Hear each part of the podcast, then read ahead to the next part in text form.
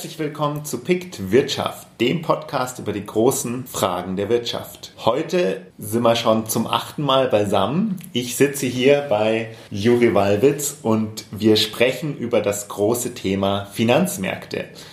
Juri, du als philosophischer Vermögensverwalter kennst dich ja da aus. Bestens. Das ist eine gute Basis hier. Warum sind die Finanzmärkte ein wichtiges Thema?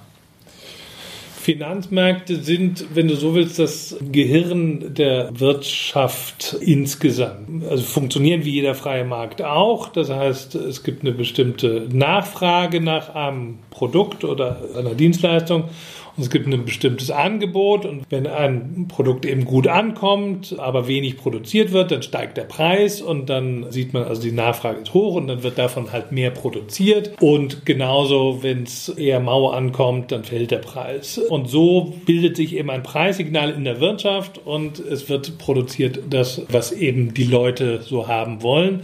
Und ähnlich funktioniert es an den Finanzmärkten. Die Firmen, die das Richtige produzieren, in dem Sinne, dass es halt zum richtigen Preis etwas ist, was äh, die Leute wollen, die werden hoch bewertet, kommen leichter an Geld, können leichter, was ich, eine neue Fabrik bauen oder ein neues Produkt entwerfen.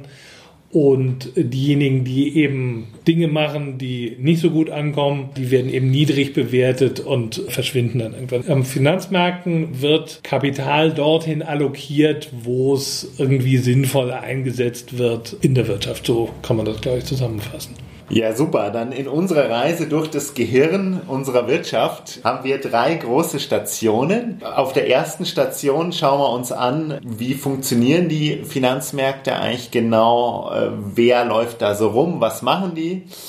Bei der zweiten Station schauen wir uns an, was der Nutzen der Finanzmärkte ist, also was, was bringt es überhaupt. Und bei der dritten und letzten Station äh, sprechen wir über die Vorwürfe an die Finanzmärkte.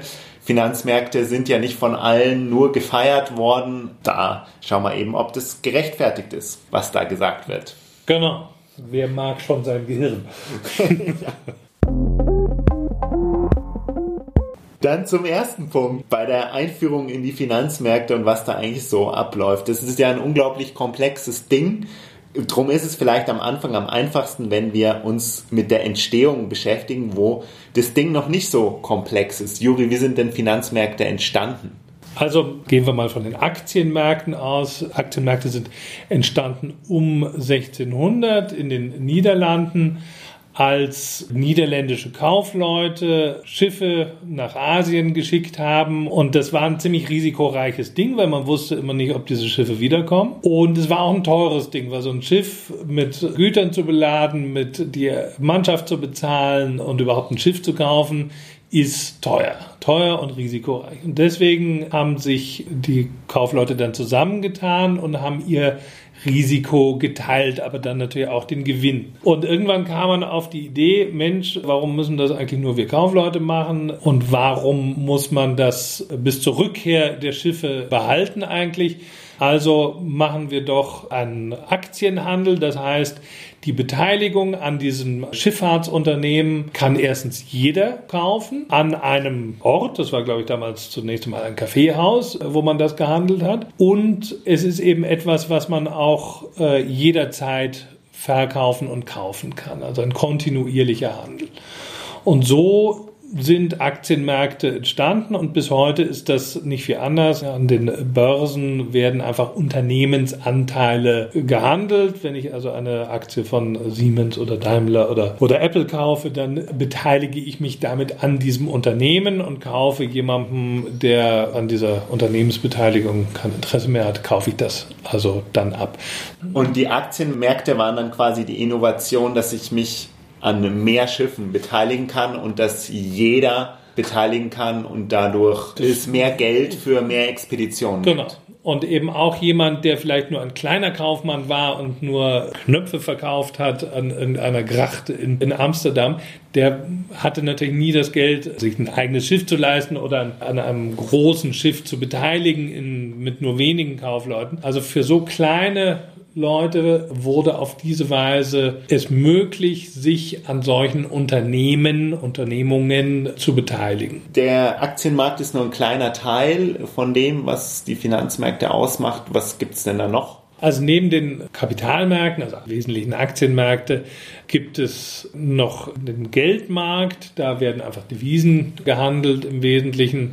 Äh, also, also Währung, Dollar, Dollar Euro, gegen Yen. Euro, Yen äh, werden hin und her geschoben von meistens Unternehmen, die irgendwas, irgendwas absichern wahrscheinlich. Absichern, ja, aber auch einfach im, im Ausland einkaufen wollen. Eine deutsche Firma, die in England eine Produktionsstätte hat, hat in der Regel ihre Einnahmen in Euro und muss ihre Löhne in Pfund bezahlen. Und die müssen halt jeden Tag drehen. Oder wenn ich die Firma Nestle bin und Kakao einkaufe, 10.000 Tonnen am Tag oder äh, wie viel auch immer, dann brauche ich Dollar.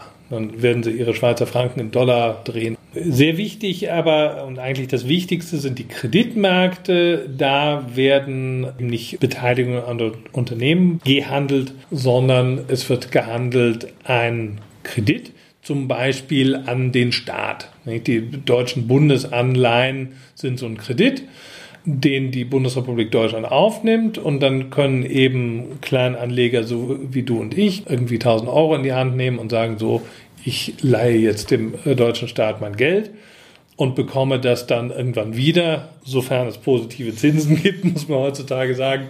Also ich bekomme am Ende der Laufzeit in diesen Tagen bekomme ich etwas weniger wieder, aber immerhin ich kriege was wieder.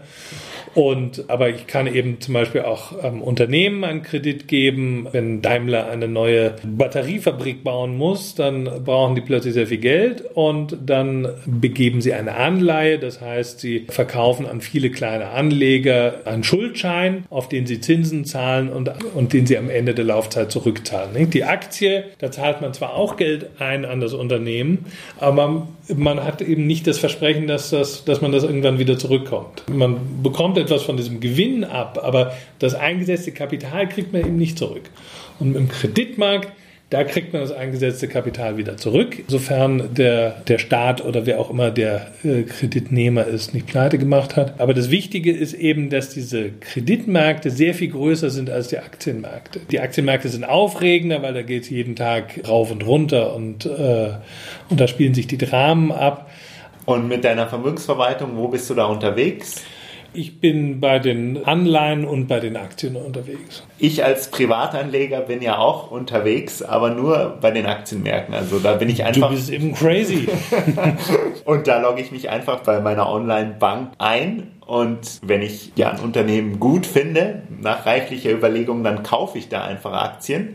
Und das ist sehr leicht. Wie funktioniert das denn bei dir? Funktioniert das genauso? Kann ich mir das auch so vorstellen?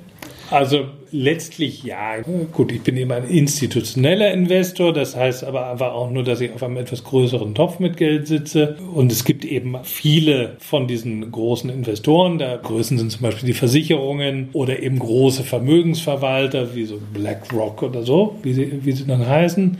Und die machen sich den ganzen Tag äh, Gedanken, ähnlich wie du, welche Firma hat irgendwie ein Produkt, was sinnvoll ist und kaufen dann die entsprechende Aktie oder auch die Anleihe. Und dabei greifen sie zurück auf ein gewisses Netzwerk von, von Researchern. Also man kauft heutzutage ein Analysen von Analysten, die sich professionell damit beschäftigen und etwas dann schreiben über diese Firmen und dann glaubt man das als professioneller Investor oder man glaubt es auch nicht. Wie ist es unterschiedlich, wenn ich jetzt zum Beispiel die FAS bekomme und da am Wochenende den Geldteil lese und da wird ein Unternehmen beschrieben, ganz grob, ist es ein gutes Business, ist es ein schlechtes Business? Da sind so professionelle Researches wahrscheinlich schon anders, oder? Das ist natürlich sehr viel detaillierter. Das ist ein irrsinniger Kauderwelsch. Habe ich teilweise auch Probleme, das zu verstehen, weil es ist in, für jede Branche ein anderer Kauderwelsch letztlich. Aber im Prinzip werden die Tageszeitungen eben wie die FAZ werden auch gefüttert mit diesen Research-Berichten und die schreiben das da auch nur ab. Wie auch die Researcher, muss man sagen, nicht immer so wahnsinnig viel Gehirnschmalz da reinfließen lassen. Häufig schreiben die in ihren Analysen auch nur das, was der entsprechende Finanzvorstand ihnen sagt was sie schreiben sollen und dann tun sie das auch. Also es sind meistens also die Gewinnschätzungen, da geht der Analyst zum Finanzvorstand und fragt, naja, wie viel verdient er denn dieses Jahr? Und der sagt, naja, zwischen einem und zwei Euro und dann schreibt er halt in seinen Research-Bericht zwischen 1,10 Euro und 1,90 Euro oder so. Naja, und dann wird das eben gehandelt. Bei den institutionellen Investoren gibt es dann eben immer noch einen eigenen Handel, weil im Zweifelsfalle die Ordergrößen eben so sind, dass man es auch über mehrere Tage verteilen muss. Weil wenn ich an einem Nebenwert eine größere Position haben möchte, dann sind die Märkte eben auch nicht so liquide, dass man jetzt das so ohne weiteres ah, aufbauen kann. Und ja. dann brauche ich halt einen Händler. Das brauchst du, wenn du irgendwie für 5000 Euro Apple-Aktien kaufst, brauchst du keine Händler, da drückst du einfach nur auf den Knopf. Was ich mir ja schon immer aussuchen kann bei mir ist, wo ich es kaufe. Da entscheide ich, über was ich das abwickle. Genau, über welche Börse das läuft. Meistens kauft man einfach die Aktien an der Heimatbörse. Es gibt immer eine liquideste Börse und da sollte man dann auch drüber handeln. Je illiquider es wird, desto leichter ist es für den Händler, dem man natürlich nichts Böses zutraut, aber desto leichter wäre es für ihn, den Kunden auch zu rasieren. Okay, also du als professioneller Anleger hast einen speziellen Händler oder suchst du dir den extra für jeden Kauf oder wie läuft das ab ganz konkret? Ein großes Haus wie die Allianz, die haben eigene Händler. Wir sind ja ein eher kleineres Haus. Bei uns läuft das über die Depotbank. Das heißt, der Topf muss irgendwo liegen. Der liegt eben bei einer sogenannten Depotbank. Und die Depotbank hat Händler. Also ich habe nicht quasi meinen eigenen, der nur für mich Juri handelt, sondern das sind Leute, die eben für die, was ich, 30, 40 Fonds, die da liegen bei dieser Depotbank, äh, insgesamt handeln. Und mit denen telefoniere ich dann auch und sage also, ja, jetzt hätte ich es doch gerne lieber eher schneller oder gerade so bei Anleihen, die eben sehr illiquide häufig sind, dann fragt man so nach, naja, was für einen Kurs könnte man kriegen und so. Da geht's zu eben letztlich wie auf dem Fischmarkt in Hamburg oder sonst wo. Jemand fragt, kriege ich die Makrele hier für, äh, für 1,30 das Kilo oder muss ich doch 1,40 zahlen? Das, das macht ja Spaß. Eigentlich. Und das macht dann auch Spaß. Und dann sagt man, nee, ist mir zu teuer. Und dann äh, kauft man eine andere Anleihe, dann eben nicht Makrele, sondern Sprotte und ist also kein Rocket Science, wie man so sagt. So läuft das auf der Anleihenseite sehr stark, weil das nicht so liquide ist. Liquide ähm, heißt, es heißt, gibt viele Käufer und Verkäufer zur gleichen Zeit. Genau. Und das ist eben bei den Anleihen häufig nicht der Fall. Bei den Aktien ist das eben häufig der Fall und da übernimmt dieses Handeln dann eben gerne auch ein Algorithmus. Das wird dann automatisiert, weil diese Handelssysteme sind eh alle digital, das läuft also über Computer. Und dann wird eine Order über, was ich, zwei Millionen Siemens-Aktien eingestellt, aber Siemens gehen von mir aus nur 500.000 am Tag. Und dann weiß aber der Algorithmus, wie er damit umgeht. Das heißt, er kauft erstmal nur 10.000 oder erstmal nur 5.000 Aktien weil eben wenn der Markt plötzlich sehen würde, hier gigantische Order, zwei Millionen Stück, dann steigt plötzlich der Kurs ganz furchtbar, weil alle sehen, hey, da will jemand zwei Millionen haben, das wird jetzt etwas teurer. Und das macht aber dann der Algorithmus, der macht dann eben immer kleine Portionen und sieht eben auch, was auf der anderen Seite so als Angebot steht und so und so läuft das dann automatisiert im Wesentlichen ab. Dann muss es quasi immer ungefähr gleich viele geben, die kaufen und verkaufen wollen, weil sonst funktioniert es nicht. Für jeden Käufer muss es einen Verkäufer geben. Na gut, dann haben wir den Käufer, den Verkäufer und den Händler, der das halt so ein bisschen steuert, wenn es nicht so liquide ist, den Analysten, der die Informationen irgendwie aufbereitet. Gibt es noch irgendwas? Ja, mittlerweile halt den Programmierer, ne, der den Algorithmus programmiert, der eben den Großteil des Handels abwickelt. Und ja, ich meine, man kann ins Detail gehen und sich anschauen, was für Arten von Händlern gibt es. Es gibt natürlich noch den, den Sekundenhändler, der einigermaßen überflüssig ist, der also sich auf minimale Signale spezialisiert hat. Aber das bringt sozusagen nichts bei der Informationsgewinnung für die ja eben eigentlich der Finanzmarkt als das Gehirn der Wirtschaft zuständig ist. Insofern kann man den auch ignorieren. Gut, dann haben wir ja den ersten Teil eigentlich schon abgeschlossen. Dann lass uns zur zweiten Station kommen, der Nutzen der Finanzmärkte. Ich erzähle jetzt einfach mal, was ich jetzt schon verstanden habe. Also es geht um die Informationsvermittlung, dass letztendlich die Unternehmen mit Geld versorgt werden, die nützliche Sachen produzieren. Und die, die nicht so nützliche Sachen produzieren, die werden halt nicht versorgt. Und das ist es, oder? Das ist es, äh, was am Aktienmarkt passiert, aber Finanzmärkte, wie gesagt, sind ein weites Feld. Nicht? Du kannst zum Beispiel auch Versicherungen dazu zählen, nicht? dass Menschen eine Lebensversicherung äh, haben oder überhaupt bestimmte Risiken absichern können. Nicht? Das ist auch etwas, was im Grunde über die Finanzmärkte stattfinden kann. Das ist eben so eine Finanzinnovation, die sinnvoll ist oder Nutzen ist. Zum Beispiel, wenn Banken die Kredite vergeben an den Häuslebauer oder an den Gewerbetreibenden, wenn sie diese Kredite eben auch weiterreichen können an den Kreditmärkten oder sich rückversichern können, dann sind da im weiteren Sinne immer die Finanzmärkte auch im Spiel und ermöglichen eben auf diese Weise die leichtere Kreditvergabe oder eben die Absicherung von Risiken. Ja, dann sind wir schon bei der letzten Station hier, bei den Vorwürfen an die Finanzmärkte. Vor einiger Zeit, ist jetzt auch schon über zehn Jahre her, hatten wir ja die Finanzkrise, wo ganz viele Kredite vergeben wurden an Leute, die eigentlich keine Kredite hätten bekommen dürfen.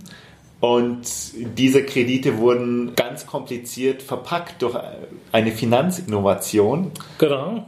Und irgendwann hat es so sehr gestunken und so viele Kredite sind aufgefallen, dass dieses ganze Kartenhaus oder dieses ganze Konstrukt einfach auseinandergeflogen ist. Und dann mussten eben viele, die vorher gut verdient haben an diesen Geschäften, mussten gerettet werden, um das System nicht insgesamt kollabieren zu lassen. Ja. Weil sie eben too big to fail waren, heißt es ja dann. Und so wurden dann die Gewinne, an die wurde nicht gegangen, aber mit Steuermitteln wurden die dann gerettet. Also wurden die Verluste sozialisiert, an alle verteilt. Ja. Und das ist ja ein Vorwurf. Das ist ein Vorwurf, der auch berechtigt ist. Da ist eben in dieser Phase viel schiefgelaufen und natürlich hat das das Gerechtigkeitsgefühl irgendwie von allen angefressen, dass eben Leute, die furchtbar viel Geld verdient haben, dann auf diesen Gewinn sitzen geblieben sind und während eben der Steuerzahler am Ende einspringen musste und jedenfalls in Europa dann eben auch sehr viel Geld auf den Tisch gelegt hat. Klar ist, das war ein Fehler im System. Wenn eine Firma too big to fail ist, ist sie eben eigentlich too big to exist. Dann muss man viel unternehmen, um diesen Fehler zu beseitigen im System. Aber es ist eben auch klar, dass so ein staatlicher Bailout die krasse Ausnahme ist. Also Gab es das vorher schon mal? Das gab es immer mal wieder, zum Beispiel bei den Automobilfirmen, nicht? Oder, oder was ich, äh, Philipp Holzmann, äh, Baufirma in Deutschland, legendär von Gerhard Schröder gerettet und so. Manchmal kommt der Staat um die Ecke und sagt, hier sind mir einfach zu viele Arbeitsplätze in Gefahr. Und dann wird durchaus auch auf Druck der Gewerkschaften, kommt der Staat und rettet so ein Unternehmen. Aber man muss sagen, da gehen in der Regel dann die Aktionäre auch leer aus. Ja, die, die, der Staat kauft das dann quasi für einen Euro und betreibt es weiter. Allerdings, was halt vorher schon an Gewinnen ausgeschüttet wurde, an die Aktionäre, das behalten sie. Ja, aber ist nicht gerade so beim Gehirn, das darf ja nicht ausfallen. Und Immer schlecht, wenn das weg ist, ja. Und drum sind die vielleicht immer systemrelevant. Banken sind in dem Sinne systemrelevant, als sie die gesamte Wirtschaft mit Geld versorgen. Ja, die Löhne, die beim Automobilzulieferer ausge zahlt werden, die kommen halt einfach über eine Bank. Und wenn die Bank umfällt, dann ist einfach auch kein Geld mehr da für die Arbeiter des Automobilzulieferers. Insofern, diese Banken strahlen eben aus in das gesamte System. Das ist der eine Punkt.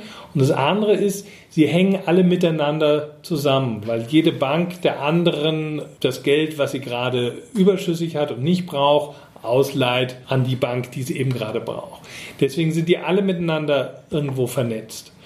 Und das ist das Problem mit einer Bankenkrise, dass eben die Bankenkrise erstens, wenn sie eintritt, die gesamte Bankbranche betrifft, weil eben alle miteinander versetzt sind. Und es wirkt sich in alle Wirtschaftszweige aus. Und das ist eben das Problem bei den Finanzkrisen. Andere Krisen, was ich äh, Automobilindustrie oder was ich Handybauer oder so, wenn die umfallen, das ist isoliert und da muss der Staat auch nicht groß retten und tut es in der Regel auch nicht. Also das ist dann sehr, sehr, sehr selten. Bei den bei Bankenkrisen ist es was anderes. Da rettet der Staat in der Regel, aber um das eben nicht häufig zu, äh, machen zu müssen, reguliert das eben auch sehr stark. Aber wenn es dann eben doch passiert, wie eben 2009, dann ist natürlich die Katastrophe groß und das Geschrei ist groß das, und auch zu Recht. Nur ist das aber etwas, was eben nicht sehr häufig passiert. Also dass im großen Stil Banken kollabieren, hat, hat man sozusagen einmal pro Generation, aber nicht häufiger. Unsere Generation, ist, unsere Generation, ist, durch. Äh, insofern, too big to fail ist, ist schlecht. Also Vorwurf gerechtfertigt kann man halt nichts machen, so richtig. Du, äh, man kann nichts machen. Regulieren kann man, aber das ist ja immer schwierig, weil man lernt ja von dem, was war und was die Zukunft bringt und wo die nächste Katastrophe herkommt, weiß man nicht. Das, ja. Auch bei der letzten wusste man nicht, dass es jetzt eben aus dem amerikanischen Immobiliensektor kommt. Kommen wir zum zweiten Vorwurf, den ich öfter mal gelesen habe. Der trägt den schönen Titel Finanzialisierung oder Finanzmarktkapitalismus. Und zwar, dass unsere Gesellschaft komplett nach der Logik der Finanzmärkte ausgerichtet wird. Und den Anfang hat es wohl schon vor über 100 Jahren genommen, als Henry Ford, der Autobauer, eine neue Fabrik bauen wollte und er zwei Aktionäre hatte, die Dodge-Brüder, die auch eine Autofabrik bauen wollten und dafür gerne Geld von ihm hätten und dann Henry Ford verklagt hat, weil Henry Ford auf einem Berg voller Geld saß und damit eben seine Fabrik bauen wollte und sie nicht an seine ähm, Aktionäre auszahlen wollte. Und das Gericht hat dann entschieden, er muss äh, also den großen Teil seines Geldes auszahlen, weil eine Firma dazu verpflichtet ist, Gewinn zu machen und als erstes dazu verpflichtet ist, seine Eigentümer mit Geld oder mit den Gewinnen zu versorgen. So ist der Handlungsspielraum der Unternehmen eben begrenzt und sie müssen dem Finanzmarkt, also den Aktionären gehorchen. Mit allen Konsequenzen, dass halt nur das zählt, was am Finanzmarkt gut funktioniert. Ja, das ist in der Theorie äh, richtig. In der, in der, Praxis muss man sagen, äh, verdienen doch häufig auch andere als die Aktionäre. Ein, ein, trauriges Beispiel ist da etwa die Deutsche Bank, wo sehr viel Geld verdient worden ist, ja, aber da verdienen es halt die Angestellten und, und die Aktionäre schauen, äh, wie man so sagt, mit dem Ofenrohr ins Gebirge. Also da ist der Aktienkurs heute da, wo er vor 30, 40 Jahren auch schon war. Also wenn man so will, Deutsche Bank ist äh, gelebter Sozialismus, alles Geld den Angestellten, nichts den Kapitalisten. Also läuft es halt in der Praxis auch. Es ist in der Tat so, dass die meisten Unternehmen gut beraten sind, sozusagen darauf zu achten, dass sie rentabel wirtschaften, weil wenn sie das eben nicht tun, sie in unserem System einfach unter die Räder kommen. Wenn ich, was ich dem Staat gehöre oder jemandem privat gehöre, dem es egal ist, was es abwirft, dann muss ich nicht rentabel wirtschaften. Aber klar, die Logik der Finanzmärkte sagt einfach, produziere ein gutes Produkt, was die Leute haben wollen, verkaufe es zu einem so günstigen Preis, dass die Leute dann auch tatsächlich kaufen. Und dann, dann überlebst du. Aber mach auch die Rendite möglichst hoch, deine Marge möglichst hoch, weil ähm, nur dann verdienen ja auch die Aktionäre. Also wenn ich zu meinen Kosten nur produziere und bei den Kosten schon alle Angestellten drin sind und meine sonstigen ja. Ausgaben, die ich tätigen muss, dann da verdient ja niemand was. Das stimmt, aber das kann ich natürlich nur, meine Preise kann ich nur hochschrauben, wie ich lustig bin, wenn ich ein Monopol habe oder wenn ich in einem Oligopol bin. Wenn es Konkurrenz gibt und die Konkurrenz sieht, Mensch, der setzt seine Preise hoch, dann machen die ein ähnliches Produkt und setzen eben ihr Produkt irgendwie einen Euro niedriger an. Und dann wird das halt auch gekauft. Also das ist dann auch die Logik der Finanzmärkte, dass, dass die Margen sich nicht ewig ausdehnen können. Eher im Gegenteil. Sofern die Märkte funktionieren, wird der Kapitalist oder der Unternehmensinhaber immer nur eine überschaubare Marge haben. Wenn ich allerdings ein Monopol bin, wie Facebook, Facebook oder so, dann ist eine super Sache. Dann kann ich natürlich meine Margen hochsetzen dann ist halt mal ein Risiko, dass eben der Staat kommt und sagt, hallo, hier, du bist ein Monopolist und du wirst jetzt separat reguliert. Und auch deine Preise zum Beispiel. Aber es entstehen ja schon viele Monopole. Also wir hatten ja Facebook zum Beispiel. Da hat der Gründer, selbst wenn er es wollte, nicht mehr die Möglichkeit, die Plattform so zu bauen, dass sie die Welt more open and connected macht, wie auf jeden Fall der postulierte Plan war. Der muss einfach Werbeanzeigen verkaufen. Und das führt dazu, dass die Leute eben möglichst viel auf der Plattform sind und ja, hat andere, mhm. andere Anreize. Ja, also da ist der Anreiz eben, denke ich mal, vielschichtig. Beim Zuckerberg, der will halt, glaube ich, einfach ein großes Unternehmen haben. In der Situation, in der er jetzt ist, könnte er wahrscheinlich auf durchaus viele seiner Praktiken verzichten und immer noch sozusagen seine zwei warmen Mahlzeiten haben und müsste nicht befürchten, dass eben jemand anderer dann da reinkommt, weil der ist ja schon Monopolist und wenn er irgendwie darauf verzichtet, eben die privateren Daten weiter zu verkaufen, das würde die Firma nicht umhauen. Das ist bei denen eher so ein, denke ich mal, ein Governance-Problem.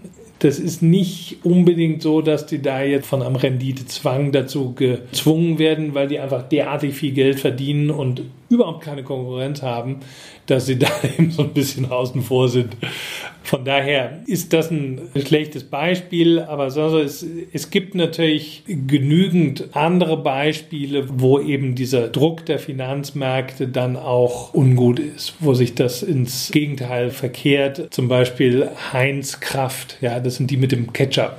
Ja. Ähm, die sind gekauft worden von Berkshire Hathaway, das ist also Warren Buffett und einem ursprünglich brasilianischen Großinvestor, der darauf spezialisiert war, sozusagen das letzte bisschen Effizienz noch rauszupressen aus so einer Firma und überall dafür zu sorgen, dass nicht mehr farbig kopiert wird, sondern nur noch schwarz-weiß und das Papier für die Briefe etwas günstiger ist und ich weiß nicht was. Die haben also unglaublich einfach auf Kosten geachtet und haben rausgepresst, auch aus ihren Mitarbeitern, was ging.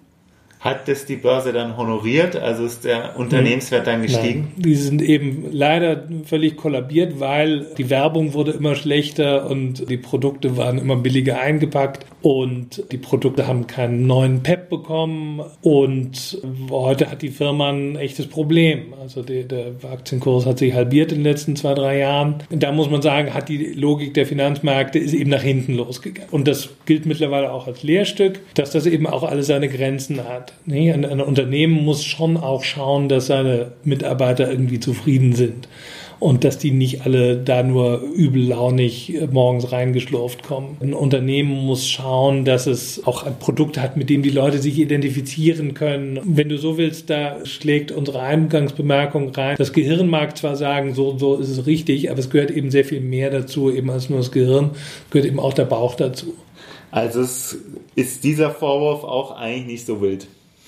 Ja, also äh, ich meine, er hat einen wahren Kern, ja. das stimmt schon. Also dass die Logik der Finanzmärkte kann manchmal zu schlechten Ergebnissen führen. Was ich, man muss immer billiger seine Rohstoffe herkriegen und dann wird im Kongo werden Minen betrieben, wo grauenvolle Bedingungen sind. Oder es wird die Leute wollen alle nur noch einen Euro für ihr T-Shirt ausgeben und ähm, dann wird eben in Bangladesch entsprechend produziert. Und das, wenn man so will, brauchst dann auch entsprechende Firmen, die das mitmachen. Sagen, okay, die Leute wollen halt äh, für einen Euro das T-Shirt und dann kriege ich das irgendwo her. Und es ist mir wurscht was. Aber vielleicht bin ich da auch zu idealistisch oder zu naiv. Das sind, glaube ich, keine Geschäftsmodelle, die langfristig funktionieren. Und jedenfalls auch nicht solche, in die ich als Aktionär investieren würde. Ja, da sind wir ja wieder bei unserer äh, fünften Folge damals, ethisch Geld anlegen genau. dass man sich das eben genau anschaut. Will ich das eigentlich nicht. Ja, Juri, dann sind wir eigentlich schon am Ende, würde ich sagen. Vielen Dank. Ich danke dir und wir hören uns wieder. In einem Monat. Dann sprechen wir über Finanzkrisen und Krisen allgemein. Mein Lieblingsthema. Ciao. Ciao.